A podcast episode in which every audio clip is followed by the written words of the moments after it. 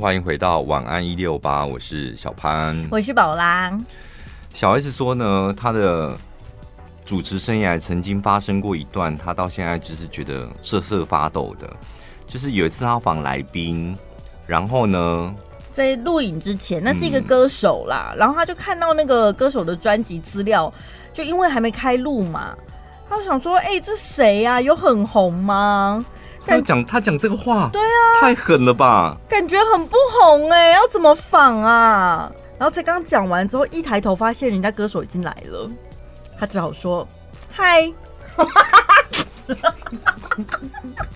如果你是这个歌手，你要 如果你你是这个歌手，你当下你要回什么？我回不出来！我觉得你的表情好像就是现在这个表情。那难访就不要访啊！那我先走了。不知道哎、欸，可能会嗯。但是不红的，好像不红，所以不红的基本上也不太敢怎么样啊。对，但是。对啊，那不是刚出片，但如果是现在的我，可能就是不爽归不爽，但我可能会说，那要不要我先跟你介绍一下我的专辑？哦哦哦，对不对？那如果你是小 S 呢？就会哎，不好意思啦，我开玩笑的啦，第一张专辑哦，哎，很辛苦哎，加油哦！我更辛苦好不好？我访问你更辛苦，我加油哦。我跟你讲，我记得我印象最深刻就是你记得有一次你是排给我蔡秋凤，然后呢，蔡秋凤姐也是很资深了啊，很资深啊，但是就是就真的没有什么好仿。然后因为他以前的专辑我也不熟，然后那时候好像你知道转变哦是什么？快给我爱那时候吗？对，哦，就是加入电音。对 你你也知道，我就是我个人最害怕歌歌手转型，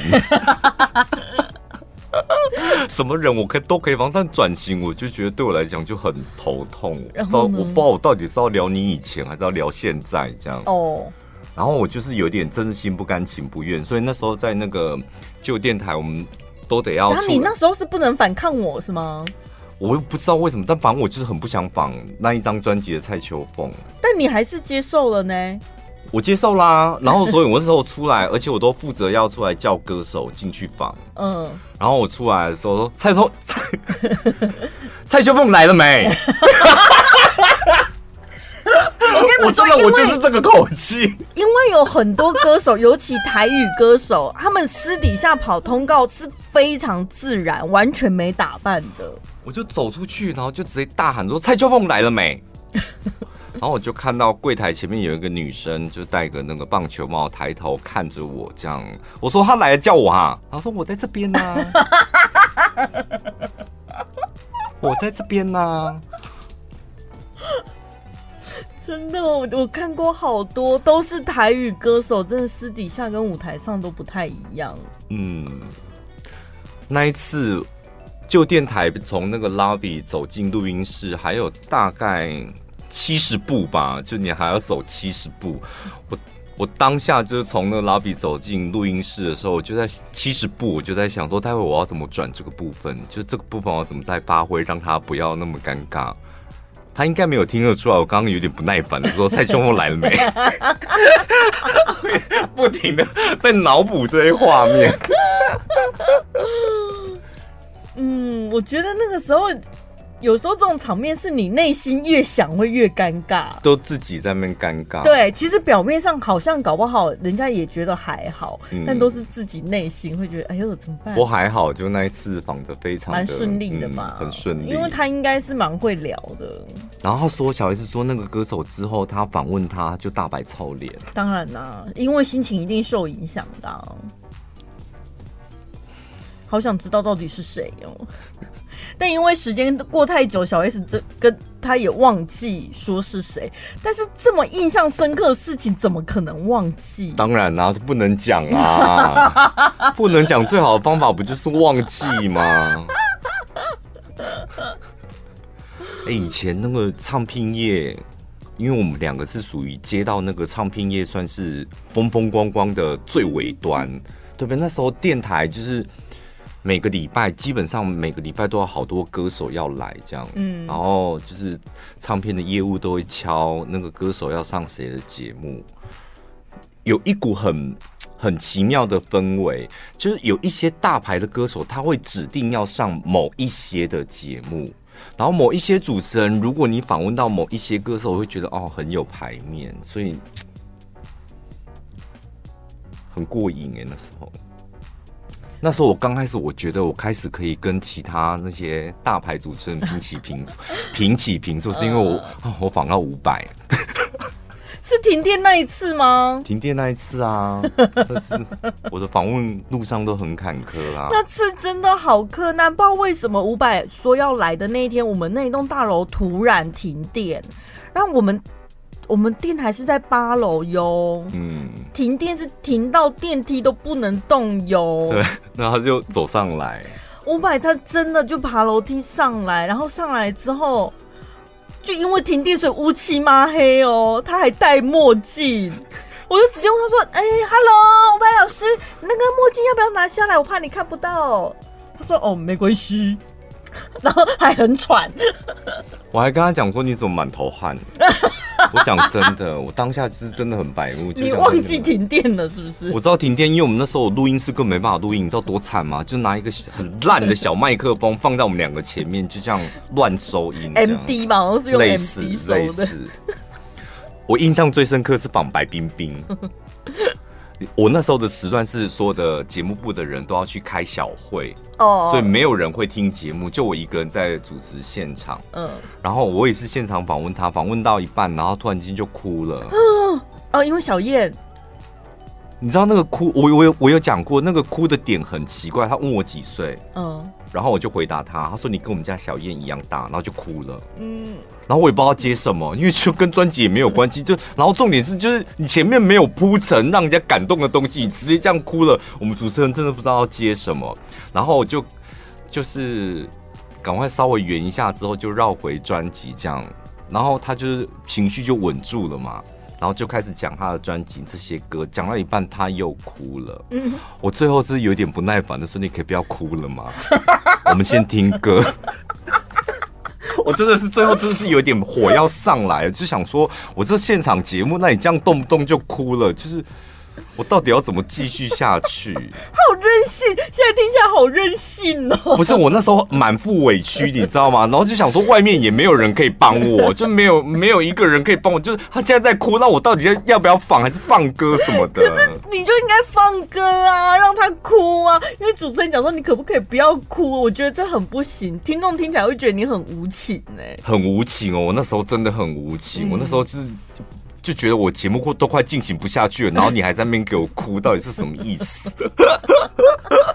那你现在回想起来，如果现在再遇到你，有其他的方法可以解决？会，当然，我觉得我现在的主持技巧比较好，嗯，就是我遇到临突发状况，我的应变能力会很好，嗯，可能可以把他那个哭的点解释给听众朋友听，然后要哭，好吧，我们就哭一个小时吧，就可能会把他的哭幻化换化解成感人这样，但以前我没这能力，我就会不耐烦。真的哎，像我我们上次录 podcast 我也爆哭啊。嗯，对，那个就是没来由的，真的没来由，就跟白冰冰一样，他就是讲一讲，然后就爆哭，然后讲说他这个点到底要干嘛？我怎么接啊？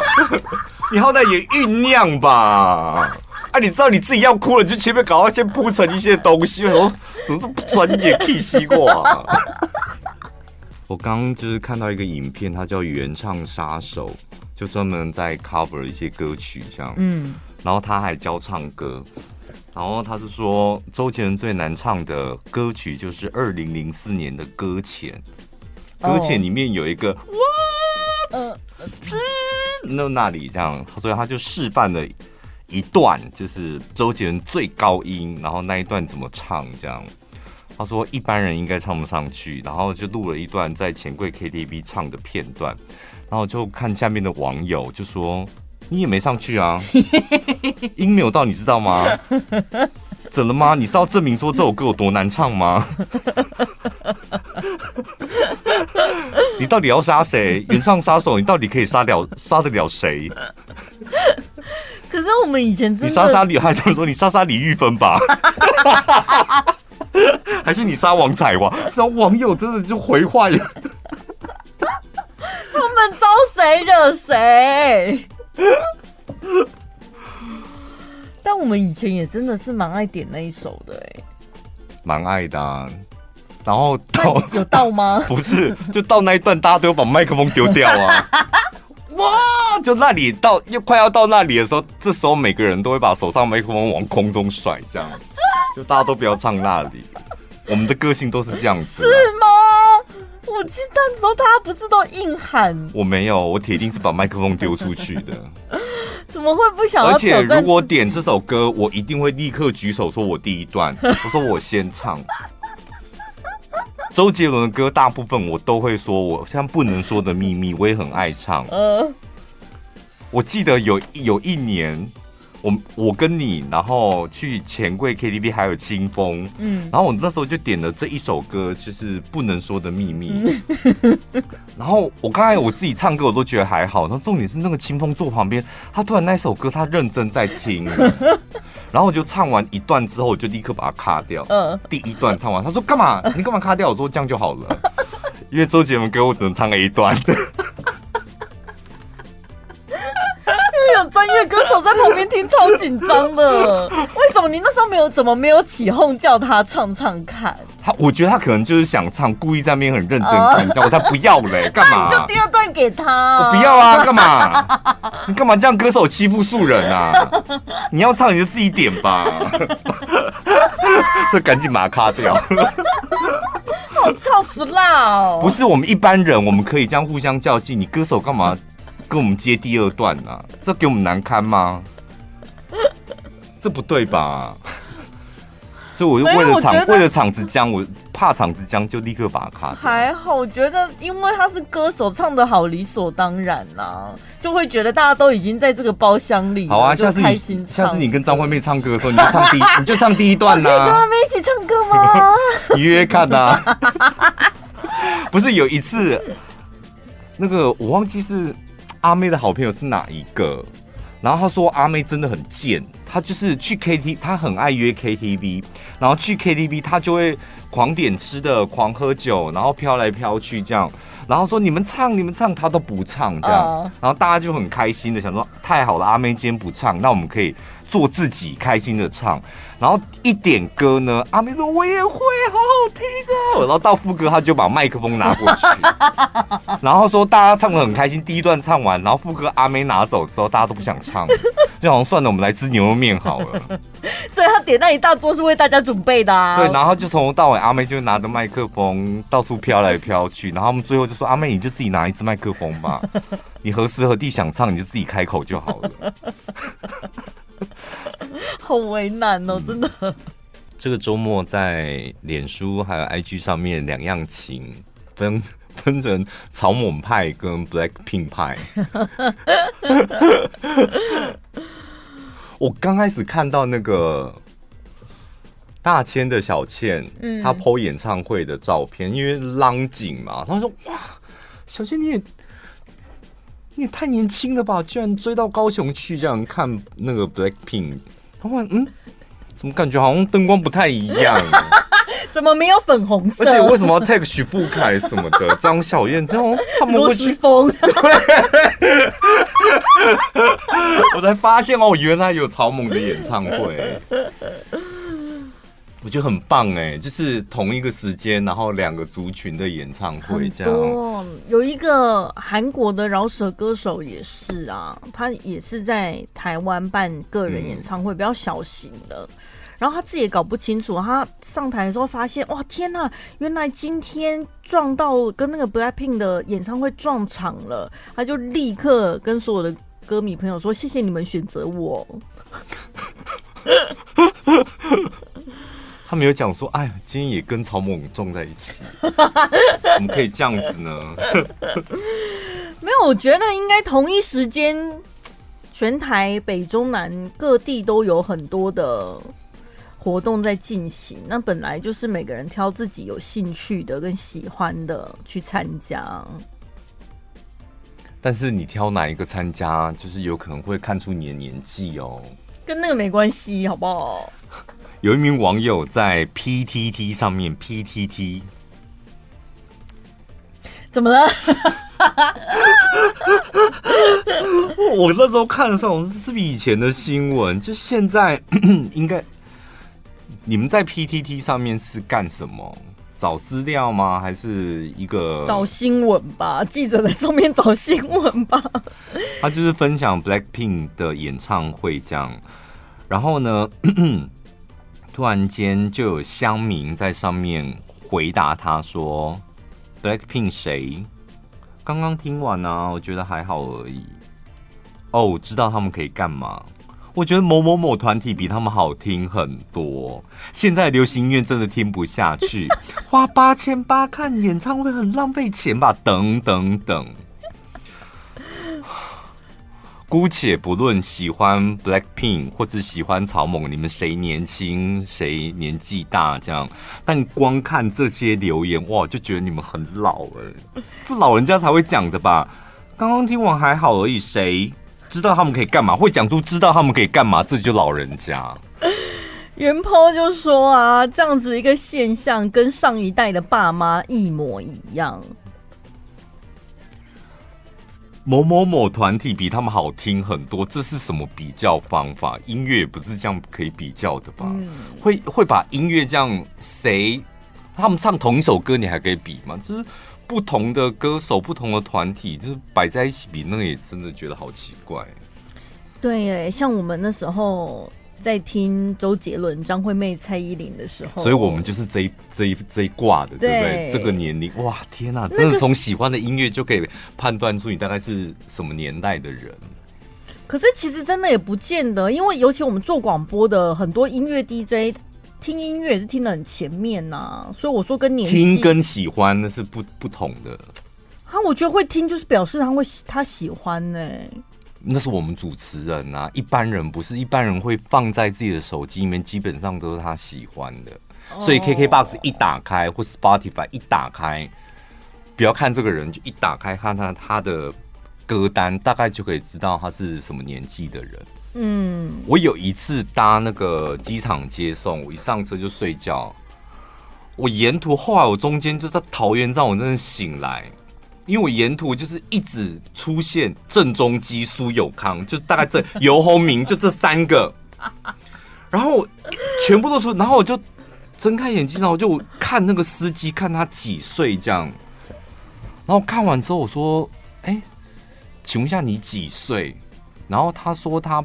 八十六年次，嗯，然后我说哇，你怎么都喜欢听这些老歌？他说真的，我就是爱老歌，我从小就是爱这些老歌，我听到现在我还是喜欢老歌，所以我朋友都说我很怪。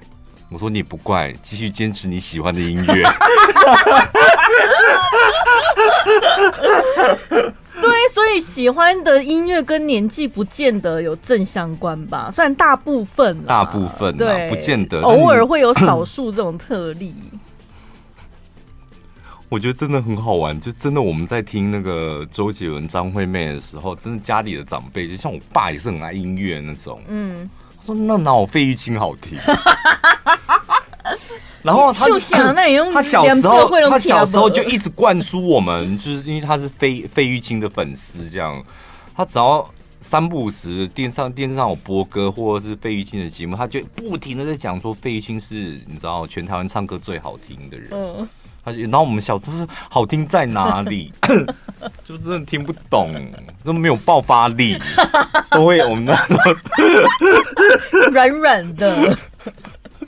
但每一个年代真的会有每一个年代喜欢的歌，对啊，所以我像我们这种广播也是很为难啊，因为你我们不能够明确的知道，就是我们的听众朋友到底是哪一个年代的人，嗯，很广哎，真的很广。你看国小的、国中的，五十岁、六十岁的也有，所以那个播歌真的，我跟你讲，我挑歌有一个很。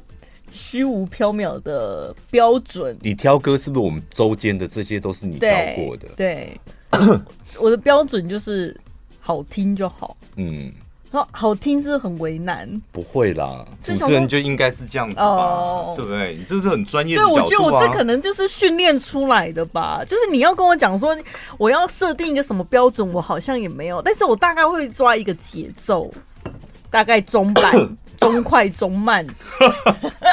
哦，这个 range，对我觉得比较符合我们这个时间。所以礼拜一到礼拜五的歌就找陈宝拉哈。找我干嘛？好听不？哎、欸，我跟你讲，歌播的不好听，有些听众朋友还会私信说，对他们说，哎、欸，这个歌好听在哪里？有哎、欸，真的是不是真的有啊？有有有，我蛮常收到这种啊。然后这刚刚那首歌到底在唱什么？偶尔啦，偶尔有时候忍不住私心会想要偷塞一两首这种东西。刚刚那个新闻就是，不管你是喜欢 Blackpink 或是那个曹猛，或是接下来的张清芳、阿令、陈奕迅什么的，那都没有关系，也无关年纪。看演唱会的时候，到底要站还是坐？还是我站跟坐，我是可以自己决定的吗？自己决定呢、啊？就我嗨了，我现在想站，我就可以站起来。哦，如果是摇滚区的话，我觉得可以。但是看台区就是座位二三楼的，你就算再怎么嗨，除非歌手。缩小巨蛋的二三楼，对，除非歌手说。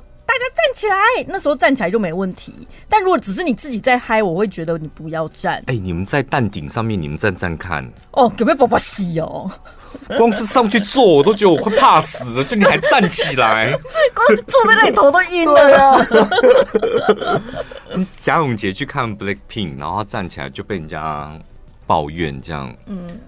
郭书瑶他在 IG 上面说：“嗯，都前面人都站起来，害我都看不到那个 Blackpink。”看台区我是觉得真的不要站啊，但摇滚区你不站怎么摇滚？站起来才能摇啊，还能滚啊！我真的觉得还是要看那个演唱会的主角是谁。嗯，因为接下来像我张清芳嘛，就是张清芳的演唱会。这种你不用担心吧？谁会站起来？对，所以有站起来的人会不会觉得旁边人说：“哎，你可不可以坐下来？”如果你真的我我是张清芳的粉丝，他唱到这首歌，什么哪一首歌啊？哪一首歌可以站？你告倒是提醒我一下。别人的爱情故事缠缠绵，这就是什么好站的？想尿尿是不是？奇怪，想站的，我就爱他。我这首歌我的回忆，我整个嗨起来不行吧？我觉得张清芳的演唱会，你站起来，这个可能真的会被骂。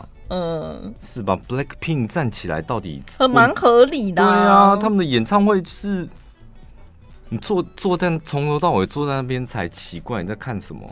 而且摇滚区哎，摇滚区本来就应该站。我觉得可能我们都被小巨蛋害了。为什么？因为小巨蛋就是不准大家太嗨、太吵、跳。没有摇滚区放椅子，我本来就觉得是很奇怪的一件事情。我觉得那椅子只是让你脚酸的时候坐着休息，但是没叫你从头到尾都坐着吧。嗯，我个人的想法是这样啦。以前很想要看艺人能多近有多近，那时候我们都砸大钱去买摇滚区。后来现在就是你知道体力比较差一点，需要坐下来。我已经不知道几百年没有，带保温瓶吗？没有，没有热水保温瓶人。人参枸杞那种，你这会看到一半还会喝养生茶那种？我真的已经几百年没买过一楼的位置，想坐的人，你就是去买楼上的位置啊。但是有一些人，他们有讲，就是主办单位有没有用心规划，真的有差。嗯、因为虽然同样是一楼平面座位，有的主办单位他们是会加高的，嗯，就是比较后面的位置，它是可以搭台子，的确它的座位还是有一点点平缓的一个落差，比较不会被遮住。啊，有的就是完全都没有搭台，就是真的全部都平的。那你买到摇滚区，但是是最后面那一区的摇滚区的话，你这底下你从头到尾上面都没看，上面都看不啊？就听吧。我跟你讲，如果你在那个高雄试运啊，嗯、你真的只能够看天呢、欸。就算你买一楼也是，你就是一楼，然后如果你真的前面人都站起来，你不站起来的话，你就真的就看看天空啊，听听音乐这样。对呀、啊，那因为我有一次去那个呃那个试运那个厂，然后是一楼，然后因为你知道阿妹的粉丝都很嗨，就什么歌都可以，你知道那个快歌起来跳也就算了。抒情歌，他们感动，他们也要站起来摇，就他们也要什么谁还记得？我说这个也站起来，就他们就觉得很感动，然后都站起来，然后就是海浪这样摇。我想说坐一下吧，然后那时候就真的很想坐，就坐着，哎，真的什么都看不到。你那时候就只能旁边人都在摇，所以你只能看天空，哇，天蓝蓝的，就这样子。如果你不站起来的话。我之前也去过一次试运主场馆，我不知道为什么，后来好像是因为坐的觉得屁股有点太累，嗯，就是椅子很硬什么，我就索性我那时候在看台区，我就索性跟我朋友站起来，然后我们直接往后走，走到看台的最后面。哎、欸，他那个场地后面超宽敞的，跟棒球场一样，你知道吗？嗯就是后面的走道是我们几乎在上面像跑操场一样，我们就离开我们那一区就往后走，就是觉得顺便散散步这样子。但是它那个荧幕超级大的，就是你不知道你不管走到哪一个角度，你还是可以非常清楚的看到 A 等在那边唱歌，就觉得哦天哪，好爽哦！在这种场地，就是你不管买买到多少钱的位置，你都可以很享受。不见得一定要看到人，你就是到底买什么票，你可以看到完整的人。不可能，啊、你就算买到第一排，我也买过摇滚区第一排的啊。结果他延伸舞台，一直给我走到中间去，我只能看屁股啊。你看乐手，看鼓手吧。对呀、啊，谁要看他们嘛？所以就是变成一定会得站起来，然后你要往后转或什么的，就是真的没有可以。完全符合你心里期待的座位。你去 Blackpink 的演唱会，然后你嫌人家就是一直站起来，我觉得你才奇怪吧？对啊，而且还他们还讲说台湾的观众素质这么差。我想说你是没看过演唱会吗？你说一直站起来啊？对啊，他说那些站起来的人素质这么差。啊，我觉得如果 我想什么意思？你以为是交响乐团吗？又不是那种什么国家音乐厅的演奏会，嗯，就是还是要投入吧，要投入。那阿令的演演唱会要可以站起来吗？可以啊，阿令有嗨歌啊，对，阿令可以。彭佳慧呢？彭佳慧有嗨歌啊。我觉得彭佳慧卡在一个不上不下，张清芳铁定大家都坐着嘛，但是那个彭佳慧我觉得很奇怪，她的悄悄悄悄我的头，这时候到底是要不要站起来？他叫你站，你会站吗？顺便去尿尿，我觉得我会说不要。这好像还是要看歌手，对不对？对啊，所以重点是你有没有投入那个气氛比较重要。刚我在厕所尿尿的时候遇到老板，你知道老板问我什么吗？我想想，嗯，你猜得出来，我真的头剁给你。因为男生在厕所聊什么，女孩子怎么会知道？而且又给你一点提示，就是什么方向？时事，时事哦，小潘呐，你有去看 Blackpink 吗？嘿，不好意思，我明天就没办法主持，因为我头要剁给陈宝拉。我们老板这么年轻，可是他倒不是问说有没有去看哦，说你有没有关心 Blackpink？然后我想说。什么意思？关心他们？说，说有吃饭吗？最近这个热题很火热，这个话题很火热。呃，对。然后我想说说，所以是不是要要扯到一些什么比较高大上的东西什么的？嗯，所以我们就找了几则新闻在这边念给大家听。老板追新闻真的追得很勤哎。对啊，当然他不能跟社会脱节的。他压力也很大，你以为他在办他在办公室里面轻轻松松的吗？哎呦，脱节一下也没关系吧？是吧？偶尔脱节可以吧？但 Blackpink 这么大，这不太可能脱节吧？但是你怎么跟他接上？问题你也接不上啊！就如果长辈们他们想要跟 Blackpink 接上，到底要怎么接上？嗯，我觉得你也许你们不要不要不，哎，对我才要讲，不要只是看新闻，你去听听他们的歌。我听不啊 啊！但是我可以，如果遇到有人在聊 Blackpink，我可以说哦，加碎呢，Lisa 加碎，哎，陶娜加谁？对，认识，因为等我跟你讲，这团算小团，四个人而已，蛮好认的。Netflix 那个 Netflix 有纪录片，可以上去看一下。对，可能讲这种就可以了。对啊，哎、欸，你看怎样？嘿，你咋里泰国来的呢？哦，一当中训练安坐安坐啊什么的，呃，这就可以聊了吧？而且听起来好像很懂哎。就看那，而且这个，如果你们家小孩就是很喜欢 Blackpink，然后听到你这么讲，嗯。刚刚好，他又小朋友又会觉得很开心，对呀、啊，是吗？对，不要硬聊一些什么哦，我最喜欢他们的嘟嘟嘟嘟嘟，还在嘟嘟嘟嘟，硬聊的，嗯，这有也，我觉得晚辈看的也不舒服，很不舒服吧？他们铁定的，对啊，崩巴呀。有首歌叫，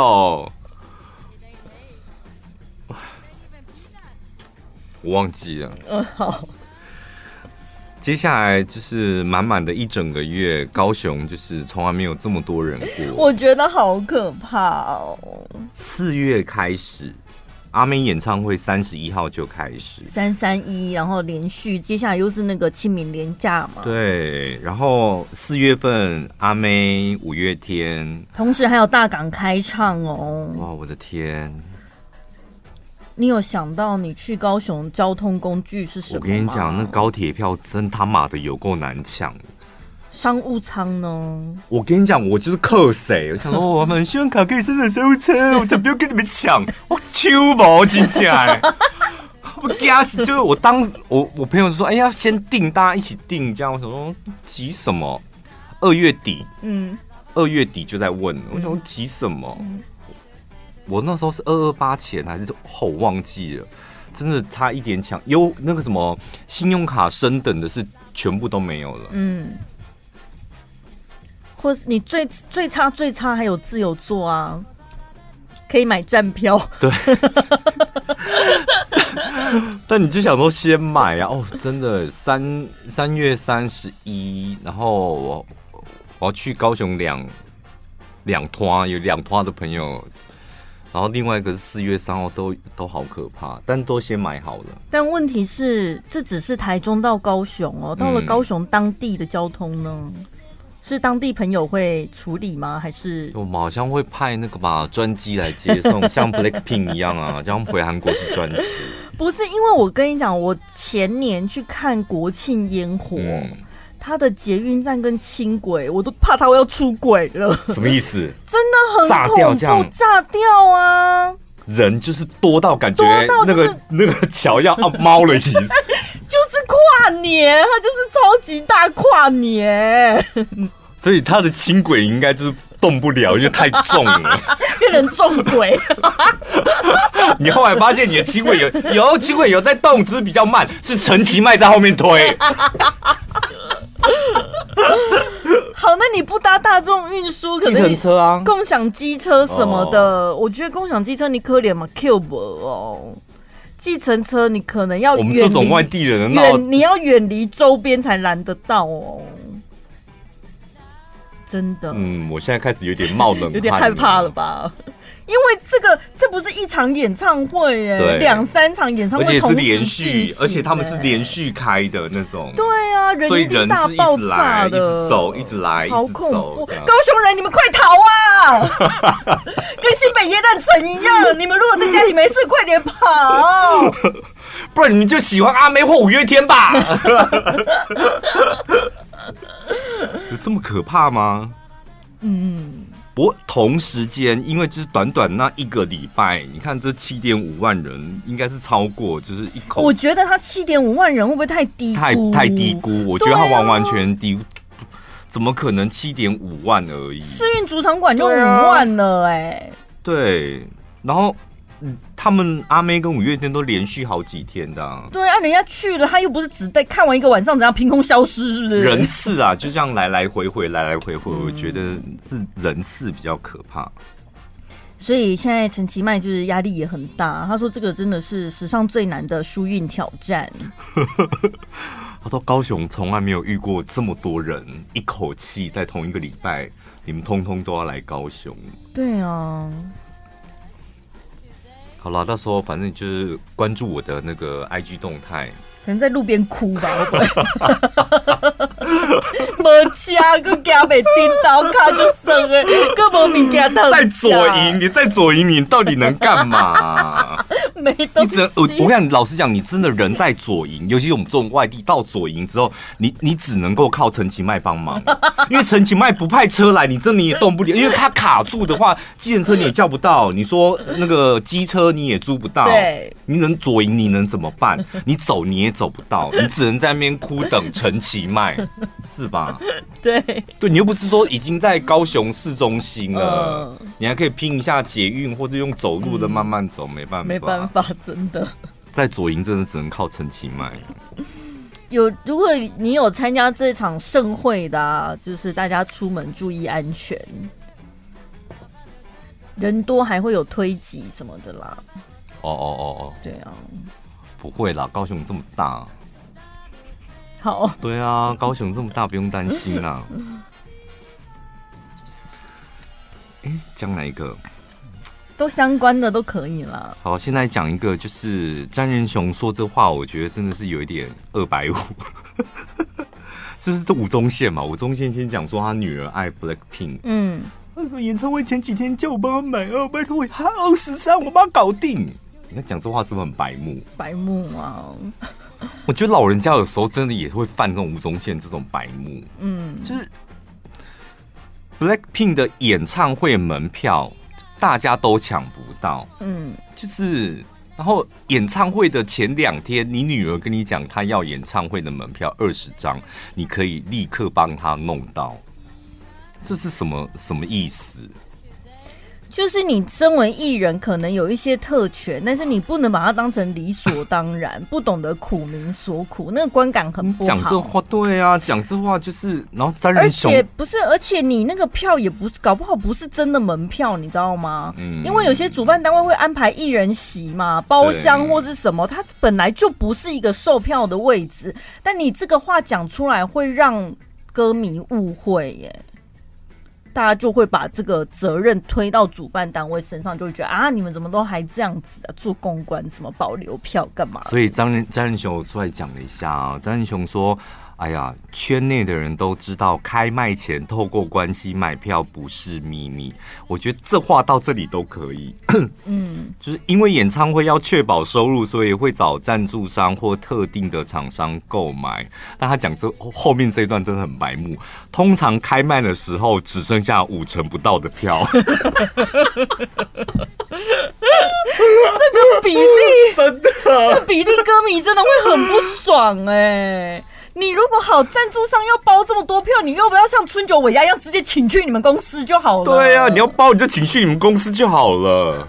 对呀、啊，什么意思？就弄得好像怎样？就是好像是你们这些赞助商在小巨蛋要怎么办尾牙春酒，是不是？对啊，五成真的很夸张哎，只剩下五成，然后歌迷抢成这样。他说：“哦，这也会，这也是。”每次演唱会门票造成秒杀的原因，詹仁雄，你要不要学学说话哈？如果你是 Kimiko 被问这样问题，你你你幻想一下，你会不会生气哦？嗯，Kimiko 跟她老公已经结婚四年了，就是两个人还蛮常晒恩爱的。然后 Kimiko 说呢，她有一天出席某活动，被一名呢完全不认识的工作人员询问。哎、欸，老师，你比你老公赚更多的钱，所以你们是谁养家？不认识，不不不是很熟的、哦。对，这怎么回答？不干你的事啊！你就回会回不干你的事。嗯，那如果是应该是会回干你屁事。好，这是工作。那如果他是呈现有麦的状态呢？有麦哦，现在有麦。我觉得说，那你刚刚的问题里面，不是已经自己讲出答案了吗？这种好像就标准的北吧北吧高，对呀、啊。我觉得生活当中也蛮常会遇到啊。我们先看 Kimiko 怎么回答。Kimiko 说：“嗯，哎、他反应算很快，哎，对不对？他说他一连串的就反问他四个问题，这个就生气啦。哎呦，当然会生气，但是能够在生气的情况下反应这么快，我觉得不是平常人办得到的。这个就是好像就让对方觉得，嗯，生气了哈。他立刻反问对方四个问题：你知道我我收入多少吗？你知道你自己想要什么样的婚姻吗？你知道怎么关心照顾另外一半吗？你知道你自己真正想要问的问题是什么吗？我们是不知道他的语气是什么啦，但他在脸书上面是这么写的。不管他语气是什么，连续四个妈？这表示就是。真的是很很火了，但网友在下面都写说 EQ 真好哎。对，我看到网友写说 EQ 真好，想说 EQ 好在哪里？这明明就在闹脾气了。网友，你们是不是误以为只要没有骂人，啊、没有没有像陈宝话，这就是 EQ 很高？没有像陈宝宝说干你屁事，这种就都叫 EQ 好。生活当中的确有一些人很喜欢用假问题来让你难堪，嗯，那种假问题会包装成关心，嗯，假装是在关心你，但是事实上就是那个问题没有答案呐、啊，嗯，譬如怎么还不生啊？你要怎么回答？为什么不生？你回什么，他都会有第二个问题哦。对啊，就是因为你跟他讲不想生，对，他就说为什么不生？那如果你跟他你赌气跟他讲说生不出来，他说啊怎么会生不出来？就是这种问题，就是你看那个问问题的人，他可以包装成我是在关心他啊，年纪大了，如果再不生，可能就没有小。他就是用包装呃关心来包装这种很让人家难堪的问题。嗯啊，人家要怎么回答？我们每天都在做爱啊，就没办法怀怀孕啊。待会跟你吃完饭，我们回去还要做爱耶，看能不能再怀孕。就是你要他回答什么，是吧？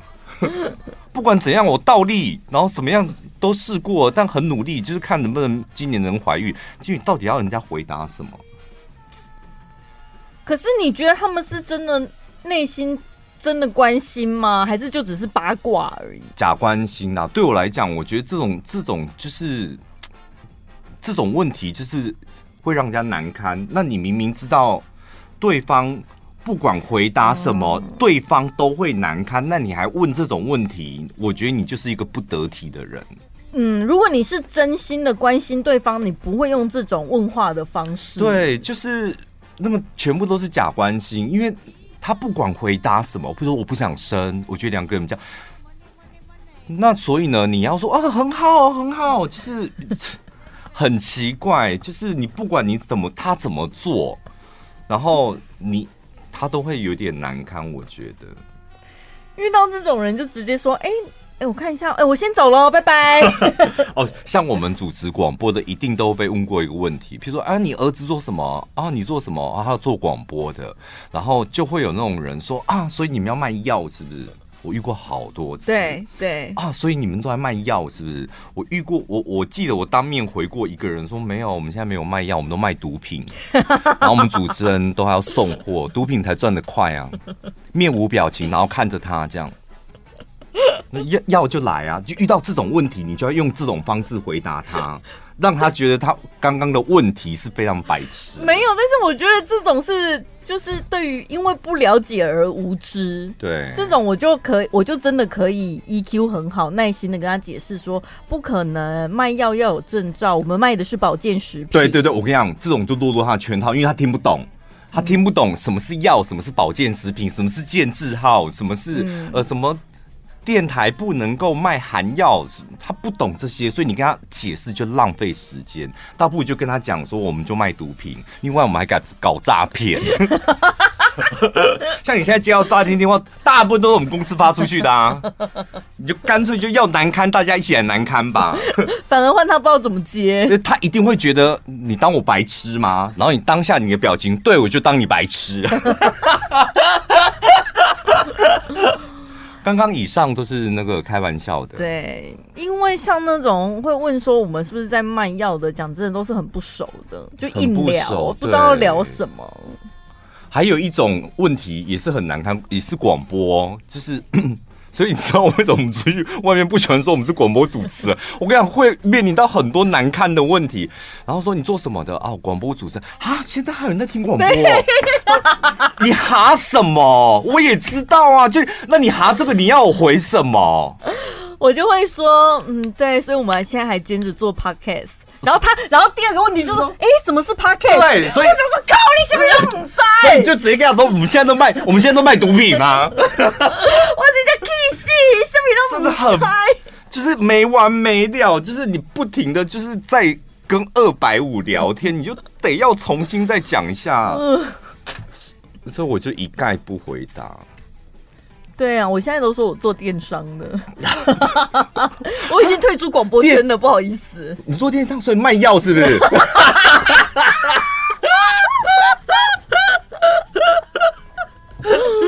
没完没了哎、欸，怎么广播让我们好委屈哦？这边都不知道怎么怎么回答、啊。所以有一派的主持人他们会这样说，就是呃呃，你你做广播，然后他就说哦，我内勤的。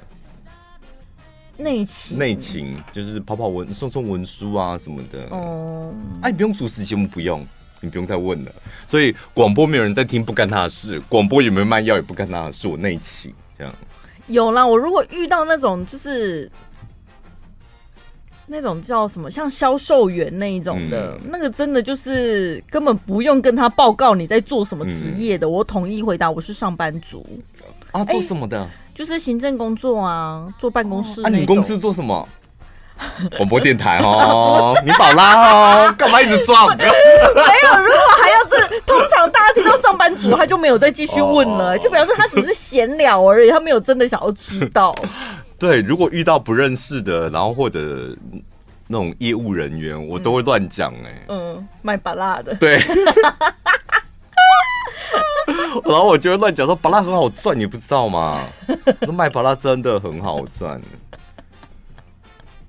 你会不会哪一次遇到一个真的这么巧？那个柜姐搞不好她老家也是在卖巴辣。然后我就会告诉她说：“我跟你讲，你卖巴辣的方式错误了。” 真的，现在用新的方法、新的模式，借由新的渠道，你才可以赚发大财。